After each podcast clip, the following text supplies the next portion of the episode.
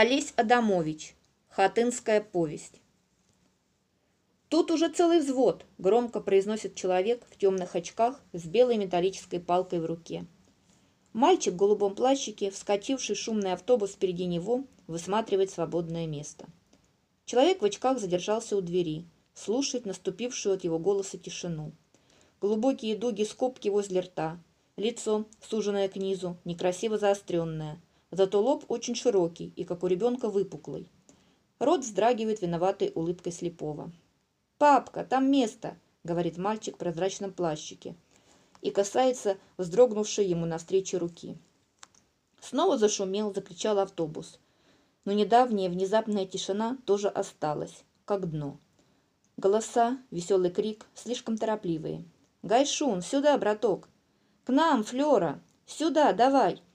Человек с врезанной тихой улыбкой слепого кого-то дожидается. Металлическая палка сухо, пустотело звякнула. Слепой задел стойку. На ступеньку автобуса поставил мешок вспотевший мужчина в измятом суконном костюме. «Это куда автобус?» «В Хатынь». «А, -а, -а неуверенно протянул хозяин суконного костюма, забирая мешок. В дверях появилась женщина в цветастом летнем платье сумкой и плащом балоньей на загорелой руке. Поднялась на ступеньку.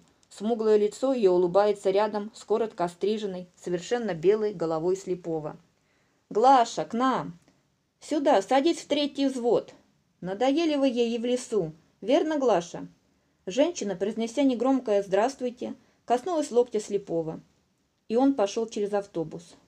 И сразу стала заметна связывающая их неторопливость, напряженная плавность, какая бывает у двоих, несущих одно полное ведро. «Сюда, папка, тут место!» – громко позвал мальчишка, который уже устроился спиной к кабине, по-детски положив ладони на сиденье по обе стороны от себя. Очень моложавый и шумный пассажир приподнялся с места и схватил слепого за плечи. «Флера, с моей посиди, а я с Глашей!»